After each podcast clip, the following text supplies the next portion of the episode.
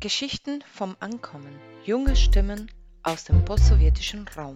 Ein Kooperationsprojekt der Yuan Praxisstelle Antisemitismus und Rassismuskritische Jugendarbeit der Amadeu Antonio Stiftung und ManyPod, dem Podcast der Rosa Luxemburg Stiftung für die Gesellschaft der Vielen.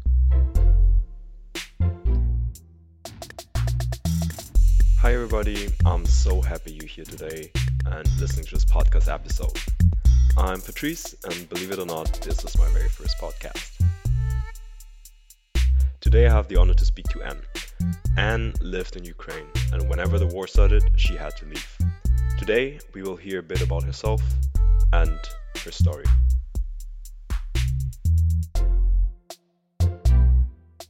My name is Ann Usime.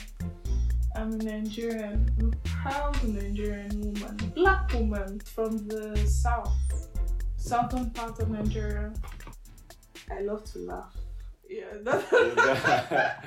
I love to have intelligent conversations. I have a bachelor's degree in international relations, and um, well, I'm an aspiring nurse. I'll, I'll say a little bit about my family. I'm from a family of six. We're all girls, all women. I'm the second. The first is married. We ha- have two younger ones. Yeah, and as you know, it's Mhm. about the ideas about migration from East Europe Okay, yeah, mhm. to Germany. yeah, of course. Um, and I'm particularly interested in black people coming from East Europe to Germany Okay, okay. because um, I think these are stories that are not often talked about. yeah, I getting like different experiences. So uh, because uh, you know, at times you feel like oh, you're alone in Mm. this whole thing. Then when you start listening to people and you're like, oh, really? I thought I was alone. I- Yeah. I don't think I was even alone. You know, there are Yeah, times I yeah. cried and you know there are times I told myself, man, I'm not sure I'm going to to even get past the first stage. Do you understand? Yeah. and you know I, I i went past that stage and and and, and it felt like okay probably i was the only one going through it. Oh ah, man. I don't even know where to start from. I know that it's it's a lot. It, it was it was crazy you know. I, I won't lie i was perplexed. I was um i was scared. You mean coming here? In which setting is that? like um from the war i mean Mhm. you like my, the war like from ukraine right So you were based and living in Ukraine? Okay, um, actually, I was schooling. You No, was- not not really based based for a long term. I just um started school. I think I've been there for like um uh, almost five months. Oh, it's you- yeah, five so it's it's still like new. Yeah, so I was trying to settle in before the whole thing happened. I had my apartment, started with school already. You know, just trying to get my shit together. Then this happened, and I was forced to to leave. I wasn't really in um, communication with the school. You know, I tried reaching out to the school, but they weren't even answering us. So that is one side. And my experience so far was crazy because, you know, I was like the only woman there. Do you understand? I had to be, I had to be strong for myself. You get, it was crazy. I was scared. Like I said, I was scared. I was perplexed, really confused. I didn't know how to go about the whole thing. You know, it was well. I was able to come out, but it, it took a lot.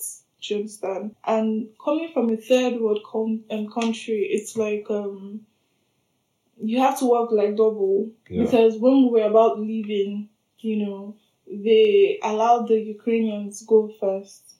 But we blacks, we from the third world country, we had to struggle. Mm.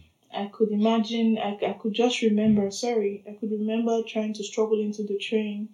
It was, it was a crazy, it was a crazy, um, it was a crazy experience for me, you know, being pushed back, you know, and I was in the midst of other women and they allowed the the Ukrainians pass. And because I was a black woman, you know, I was pushed back by the soldiers and I just had to use my my black power to enter that train. what do you mean? what I pushed, you know, I was pushing back because oh my god, in my head I was like, if I wasn't going to go with the train, because that was the last train, then I wasn't going to go with this train, there was a probability that I wasn't going to go probably the next day. Do you understand? That was what I had in my head, or that was what we had. In short, not just me. I think the situation you get, it was like, okay, no one is going with this train. Maybe everyone is going to die or something. That was like the feeling. That Yeah, yeah, yeah. you understand that feeling? So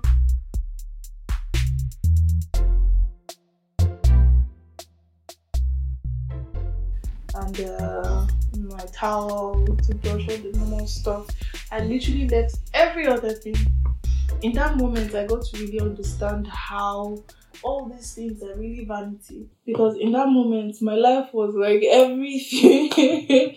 you know, my life was just what mattered to me. I, I didn't even have time to pack clothes or probably pack this or that, you know. And it just also not just me, just goes to other people that have lost a lot of properties, you know, because I do have friends that recently opened businesses, you know, black, white, and some were, were, were, were not lucky, like their buildings were brought down, some of their cars were burnt because of the war. You know, it was it was really, really crazy. Yeah. Do you understand? Yeah, 100%. And I was like, oh, I only have clothes to, to lose. What about those ones that have lost? But you can imagine the amount of years they probably had to work to get these things. Do you understand? And there was no compensation for them. Mm. Till now, you know, they are forced to start all over again. It's just so much, so, so much. And I remember back then, from a woman's perspective, if there was another woman, maybe we would have, you know, talked about that. You know, I was on my period. No, it was, it was towards my circle. And a whole lot was going on. I was scared. You know, my body, I couldn't understand my body. I was restless. I couldn't eat. I couldn't drink water. I just couldn't understand my body from a woman's side now. It, I was just thinking about my life. You know, my parents were worried, worried sick. You know, so scared. So so scared. I kept on getting calls. It got to a time my phone went off, and when the when the phone went off, it was like, ah, their child is gone. You know, then I got prayers, you know, people were praying. No, I, can laugh about these things, but these were things I went through, and it wasn't cra- It wasn't funny. You know, it wasn't funny. It was crazy for me. Well, and uh, so far so good.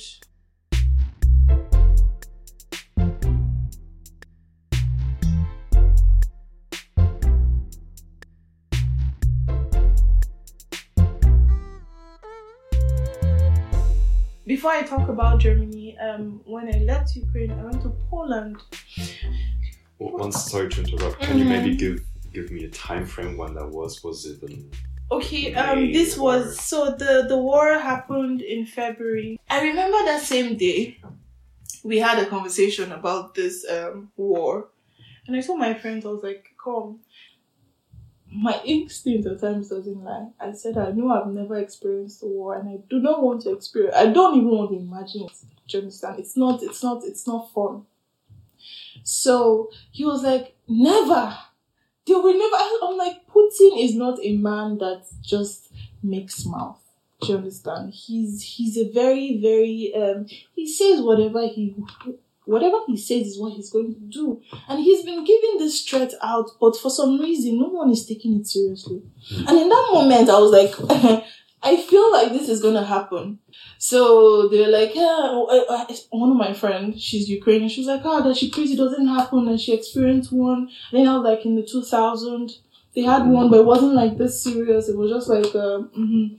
I was like, man, it wasn't funny. They had to run under the tunnels, like the train station. Some had to run there for to seek refuge, something like. And she can't imagine something like that happening again. And I was like, well, it doesn't happen. So I can't remember the day in particular, but it was a morning, still February.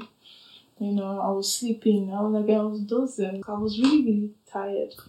Then the next thing, I started hearing women cry. Like, oh, they're speaking Ukrainian, I think Russian. You know, what's going on? What's going on? The next thing, and also I had to pick. I called my. I was like, "What's going on?" He was like, "Don't you? Yeah, you're sleeping. What's up? Anything you have, start packing." I was like, "Come, you calm down. What? I don't understand what's going on. Ukraine is no wait. We are not going anywhere. Calm down. This is not, you know." They're like, and they just bombed um Kiev. They just threw bomb, and now they said that they are sending their troops, their soldiers, and everything, you know. And In that moment, I was like, oh my god, this is real. Like, this is really, really real. Like, at that moment, I didn't know what to do. I didn't know what to run to. The first thing I did before it became so serious, the first thing I did, I tried to, I waited till it was morning and there was no Bolt, no Uber. I noticed everywhere was, was quiet because the Ukrainians already used to, obviously, they've experienced the war before. So they were thinking it was maybe business as usual. Maybe the normal was just running to their houses or seek shelter and they didn't know it was going to be this bad. So everywhere was quiet and you had to like trek. I remember that they had to trek to a distance before I was able to see cars like at the main the main main road. Do you understand? So when I went there, the first thing I had to do was to see how I could how I could withdraw money. And there was even a limit I could withdraw because the queue was crazy. Like everyone, I was like, man, this is serious. While I was standing, they were throwing bomb close to where I was. I was like, Jesus, now this I couldn't wait to withdraw the money. I was able to withdraw like a very little amount of money. And, and I tried to go back home. I called the, my friend. When the same person that came to take me, do you understand? Because he, mm. he told me he was going to fly. Mm. I told him. God, no, this is right. I said, how can you fly? He, he, can't you see what is, it's coming from? you know, then he was like, he was like, ah, you already booked. I said, please, why don't you just save your money and if you can go through the train, normal people, at least where you see people go. And funny enough, I think that same day, later that day, all the flights were cancelled for safety reasons, obviously. And so we were now all together in one boat. So he he had a car, and he was the same person that helped me. And even when we were about to leave, leave, they were throwing bomb left, right, center. You know those action movies where you don't even know the bomb is coming from, but you're like, don't worry. oh my god, Jesus! Really, it's funny now, but then it wasn't funny. It wasn't. It wasn't funny at all. Like one bit.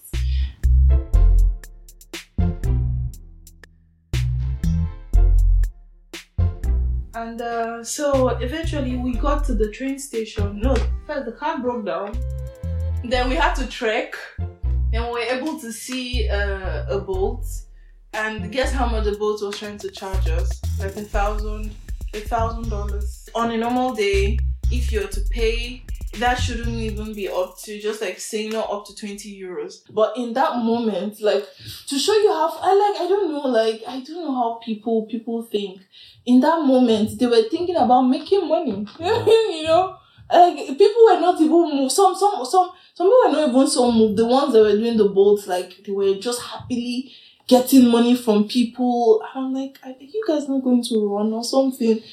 Am I the only one that cares about my life here or something? Eventually, uh, we paid the one thousand dollars. Yes. How was that? How was that for you?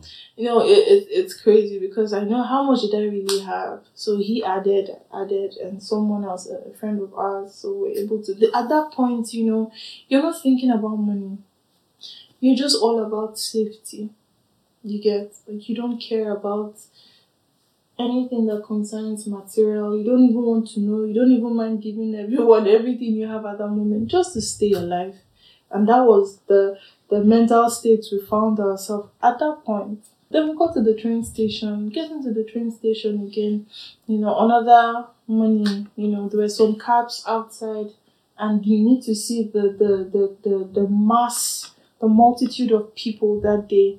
Oh my god, in my head I'm like, you mean these people are in Ukraine? Like you mean we have this amount of blacks?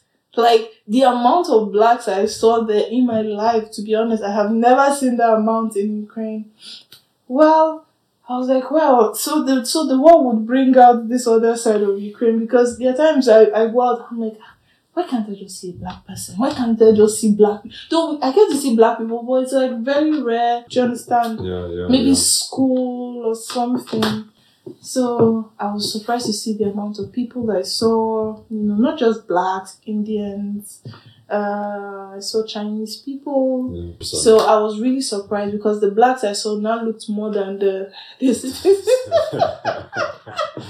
I was like, where have you guys been? I don't understand. yeah. I'm telling you, I'm not just, you know, I saw a lot of families, black families, and you know, just got me wondering, like, where were these people? Where, where have they been? Where it, could it be they were not in Kiev or were they in Krakow? Maybe I, I really don't know. Maybe some migrated all the way to come to Kiev, to them from to, from Kiev, and they, you know, I, I just couldn't place it. You know. Then after that, um, we also got a, a warning at the train station that they were going to bomb the train station. Everyone running. We're not, we are not sure of where we're running to. We're inside the train, under the underground, you know. And um, that was where I was waiting for the train. I think the train I took was supposed to be the last train for that day. The pressure was crazy. Everyone trying to struggle. The police people were not nice. I won't lie to you, especially to black people. Yeah. Do you understand? They were aggressive. And in that moment, you know, you wouldn't blame anybody, black, white. Everyone is scared. Do you understand? There are people that have never experienced that kind of thing in their life. Do you understand? They don't even know how, some don't even know how to, to curb or contain fear. Even the strongest man, maybe in that moment, didn't even know how to compose or hold himself. Do you understand? There are a lot of, I, because I remember there was a guy that I was standing close to before the train came, and he was just like praying. He's like, he has a family. He just wants to go back home in one piece. That was his prayer at that moment. So I could just imagine, and also being a woman, trying to be strong for myself, and you know, listening to different talks, and I'm like, So, so you made it on the train, and did you know where this train was going to? yeah, of course, the train was going to Poland. Yeah, Poland was like the next stop for everyone at that moment. Okay. Do you understand? Yeah. every destination though um as at that time you know they had like different trains going to different places some were going to um what they call this country um romania but it wasn't that same train but that particular train was going straight to poland Poland. Okay. so I didn't go through the other way. Like Mhm. I didn't have to cross the border with my legs and all. I went Mhm. through the train, Train. which was safe for me. Okay. It was very uncomfortable. I couldn't pee. I couldn't drink water. I didn't even. I mean, short. The the guy when we, my friend was able to get something before we traveled. Like we went on the, you know, everything. The the other guy that couldn't make it was one holding the water, the biscuit, and everything inside the train, you know, I just had a whole lot going on. I turn here and I'm like looking at the a woman with her kids and maybe there there was one I saw like they had the dad had to um drop the daughter off. She didn't want to go, you know, they had he had to stay back to fight and all. So I could just imagine the pain on the women's faces because where I was, the section I was, there were like lots of women there. And I'm pretty sure some pregnant, some with their kids and I, I noticed I didn't look I didn't see the men. Was, so was that by chance? Do you think that women were in this section, or well, um I think it was it was well where I was was like the women's section, so Okay. do you understand it? Because at first they were like women and children. For some reason I, I wasn't heard. But I had to push my way, do you understand? Like push through to get in. I know what I went through. So I felt bad for the for the women, the ones that had to leave their husbands and weren't sure what was going to happen next. You know, maybe they went to fight, or I don't know. Just sure what was gonna happen. I just felt for them. It was like um, it was like a crying competition. It was crazy because every year every- everyone is crying. I'm like, God, oh, this is sad. I feel so so bad. Then and I was then I was just somewhere at the corner trying to think about my family and think about my life and I'm like, oh God, I have stories to tell my kids. Um, if the train was very very uncomfortable. It was really uncomfortable for me. I, I couldn't even sleep. I think I was able to get um thirty minutes sleep. At that moment, I was just like thinking, oh God, what's going to happen? But the moment we left Ukraine, I was like, ah, I felt relieved. There was like this relief. Even if the train was choked, I felt relieved inside the choked train. The next stop was Poland. I came down and um, we got a warm um, welcome. They received us well, do? In that moment, I saw people that came out with boxes of clothes, and um, we had the medical people out there. rushing out to people to check up on them, and they had to go through my passport, my ID card. To make they had to also make sure I, I had the stamp on my passport. And for those that didn't have the stamp, they were kept somewhere. Yeah, first.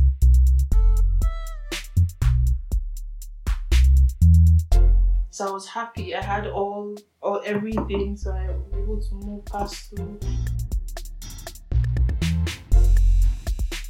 Then they had people that gave us um, toiletries, like you know, we had all of that. Then it was now time to to get um, an accommodation. So I was lucky. I met this um. Sorry, excuse me. I met this um this driver. He's like an Uber person. He just asked me where am I going to. I was like, uh, I don't know. I do have a friend um that stays in Krakow. Then yeah, I yeah, a friend of mine reached out to me that stays in Krakow.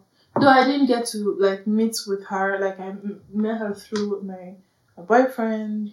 So she she told me that um that she has a place, though it's a hostel. So and that was in that moment that was how I went to Krakow. So I went to Krakow and someone now told me about an um a hostel that they're leasing out to Ukrainians. Like people that came from the war. You don't need to pay, it's free, this, this, that, that and all. I was like, wow, that is really, really good. I would love that. So I went there. I just all I needed to do was to sign in. I think I had like um, plus or minus. I had like a one month stay, but I didn't get to stay up to a month in Poland. Okay, why? Well, because um they're really really nice. I liked it, but there was just like I, I felt like they were still a bit rigid in Hmm. their thinking. They weren't like so so open minded. And in that moment, I was like, you know what? I think I'm going to Germany. Yeah, sorry. In that moment, that was when I told myself, okay, I think I don't know. I really don't know what Germany has for me, but I'm going to Germany. Germany is like the the boss of Europe, you know, for me when it comes to others and and in terms of things I want to achieve as well. I feel Germany Germany like has an edge. You? I already had had it at the back of my mind that I know it won't be easy, you know, but any which way, I would adjust, I would blend in, you know, uh, based on the fact that I'm a Naija girl. I got to Germany, uh, I met some people on the train, I met uh, two or three guys. You know, they would go talking, they were so nice to me. They were really, really nice to me. And, um, you know, we started sharing our experiences, how it was, what they went, what I went through, what they went through, and I was like, wow, I can imagine. So we got to Germany and uh, we were kept somewhere. I didn't like that. I think that one, I didn't like it. I didn't like the experience. The we were kept in one room. They said they wanted to quarantine us, like We just understand. So you come from Poland to Germany, and they kept you somewhere in yeah, Germany. yeah, yeah. yeah. Is this in Berlin? I, I really can't. I can't remember all of us that were inside the train. Okay. You understand? That yeah. came from Ukraine. Okay. were kept in a room. It's like it's like a camp, sort of. They said they wanted to quarantine us, and which is very stupid. You know, they took all my credentials, they took my phones. Like I was like, in that moment, I was scared. I was like, oh, did I make a mistake? Oh my god, I can't turn back right now. I'm already here. You know, I couldn't access my phone. I couldn't. I couldn't eat, and based on the fact that I've not even been eating you know, even when I was in Poland, you know, my eating it was just like that because I was still not settled. You know, so um they went through everything, they took they, they checked the money I had, they put it in a plastic, of like they asked for my documents. Luckily I had everything. I showed them this this I'm a student, I showed them my ID card, and they told me to strip naked. I was like, no, excuse me, if it's not a woman is coming to do this. Yeah. So the women were like, they started laughing. I made the, laugh, the officers laugh. And in that moment, the, the women started laughing. They're like, oh my god, it's it has to be a woman that, that, that would. And in that moment, I didn't want to blame them. Maybe they had to check for drugs because there are people that use this opportunity to smuggle in drugs. I, I don't I don't want to give them excuse, but that was that was that was Yeah. that was not nice because I was cold And now they're like telling me to strip and they check me, you know. So I did that and I wore my clothes and they gave me this um, hand um, tag and they were like, I should, uh, I should wait somewhere. So I waited and I was waiting. I was thinking maybe they would re- release me that day because there was nothing incriminating on me or my documents, my credentials, everything was okay. So I was waiting and waiting. Like,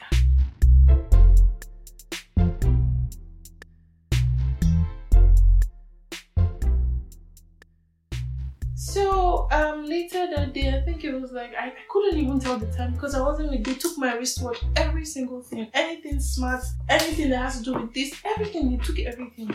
I couldn't even tell what, what it was, but you can just tell like we're just looking at the window, maybe up or something. It's already dark. Like, when do I get to live here? I was inside the room. I had very uncomfortable bed they gave me. I had to hustle. So it was like I had to hustle to people's to people's blankets. I coupled it together and I made my bed. I couldn't sleep. I was so restless. I was like, oh, what could be the time? I was like, please, I just want it to be five or six because it was still dark. I was like, I just want it to be five or six already. Let me just know it's another day. I waited. Still, they were still telling us. Then the next thing, they wanted to be aggressive. They now had this tape. You know, when you want to do investigation, that tape, that yellow tape, Mm, yeah, they yeah. had that. I was like, I don't know what's going on. And we had to, they, they gave us, they sectioned us. We were like in different sections, you know. So all I could do was to brush my teeth. I couldn't take a shower, nothing. And they had, I think I, I had um, bread and this small butter jam thing, that fine, that small thing. Yeah, with water. And I was like, is the best you guys can do? From people, for people that are just coming from a war. This is not fair. You know, I started having this kind of mindset about Germans, but, but then again, I was like, okay, let me just not conclude completely, you know. They know what they're doing. I want to believe they know what they're doing, but this is not fair. I don't like it. Do you understand? It's not. It's not right. I'm not sure they will do this to Ukrainians. And majority of us that were inside the trains were not Ukrainians. We were like third world countries. We had people from Pakistan.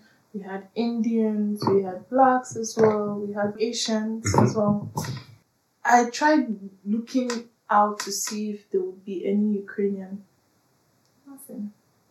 Very strange, right? And I didn't even take note of this until the day I was supposed to leave. You know, I started looking, trying to use my eyes to screen everyone. I was like, oh, this guy, this guy looks like he's Pakistani. This one looks, this, I don't see any Ukrainian here. Is this supposed to be? Why? But you guys know we're coming from Ukraine and we don't need this kind of treatment. I understand you guys need to document, to doc, you need to do your papers and paperwork and there are better ways you can do this thing and not like this. I think I stayed there for like almost two days. I wasn't in communication with anybody. I wasn't talking to my family. So couldn't talk to anybody, and uh, people were worried. I'm so worried because I told them I was in Germany, and that was it. We were talking when I was on the train, and when I got to the train, nothing. So it's enough for you to be worried as a as a person, or as a father or a mother, you know. And one night, um, the boss came and took us. We were, to be honest, we weren't really sure what we were applying for, but all I knew was that they asked me, What do I want to do here? And I told them I was a student in Ukraine and I would also love to study. You understand? I just told them how I felt and it was just so direct and very basic. This is why I'm here.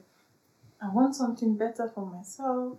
And coupled with the war, you know, I just had to leave. I'm coming from Poland. I told them I went to Poland and I checked for some schools and for some reason it wasn't really sitting and I was like, okay, Germany is it for me. And I came to Germany and I was so cold, tired, fucked out. Hmm. So we're all inside the room, not just me, other foreigners as well. Like, I don't know, maybe they're third countries, but foreigners, they were blacks, they were, you know. So when I told them everything, the first thing they did was to offer me um, food and um, couldn't really eat anything. I was like, okay, don't worry, just do water first and get myself. You know, then I sat down with the other guys and they were like, okay, what's gonna happen is they will look for how they will help us with an accommodation. And in that moment, they were calling, calling, calling. I remember I, I couldn't, I didn't even sleep. I was just on the chair, just like this till the next morning. And I just got a call. They got a call, sorry, and they're like, ah, and you just be happy. Like there's somebody that wants to take you in, you know. Then I now look at my other friends, the ones that came in. I was like, oh God, how would they be?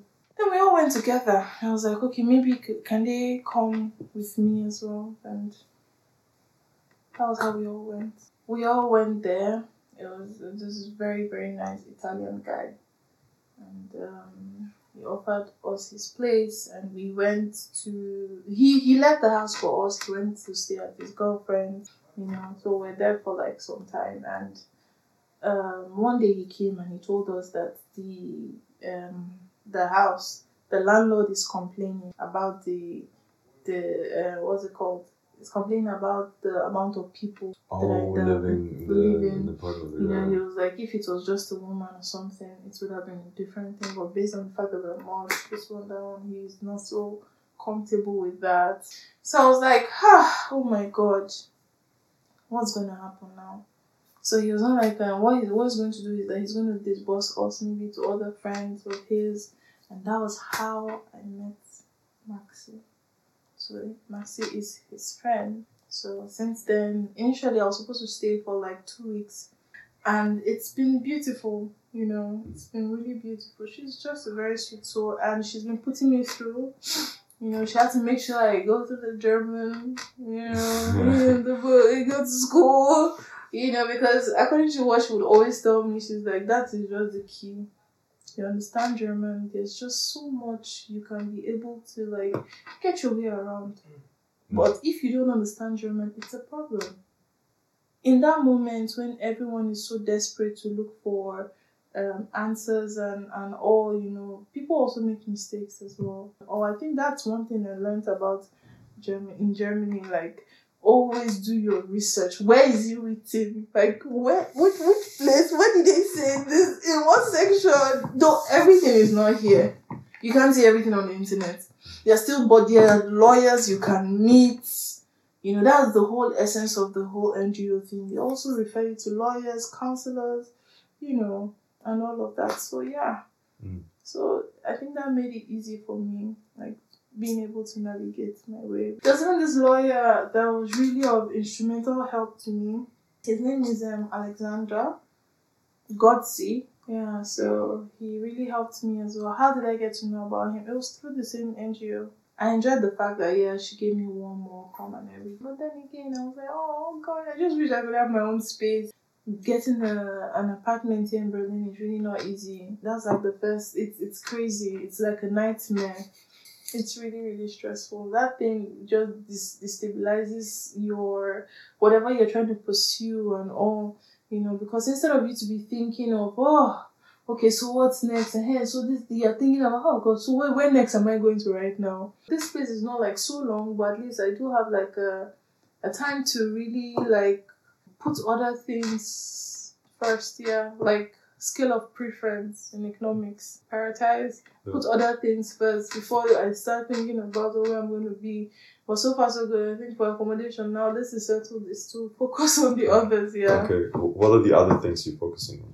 Okay, so right now I'm thinking about my German class still. I'm gonna focus on that because it's imperative. Yeah. Very, very imperative. For me personally. I'm also thinking about going into nursing. Yeah, that's something I, I I'm, I'm thinking of going into. So that's also my focus right now too. Like my career, career wise. Okay. Yeah, that's that's also like something I'm aiming at. Is this something you really like to do? Yeah, I also I love to care about people. I love I love to take care of people. Yes, I love that. But you know, it's it's not my favorite favorite, but it's something that I like. Do you Okay. understand? And I've not thought about it, but I'm willing to give it a try. And yeah, and, and we'll see how it goes. Thanks, mm-hmm. thanks for sharing. Yeah, Thanks of course. You know, when you talk about stories especially with what happened. Yeah, everyone expects you to be sad and all, you know, but then again, you laugh about it. You know, create some form of humor. It's not funny, but at the same time, you know, try to, you know, but I laugh about it right now because for me, it's my past. What, what, what I, what I feel like I'm most grateful for is it's life and um, i'm always all about the positive and it's good we speak and people hear and they also know that they're not alone in this whole thing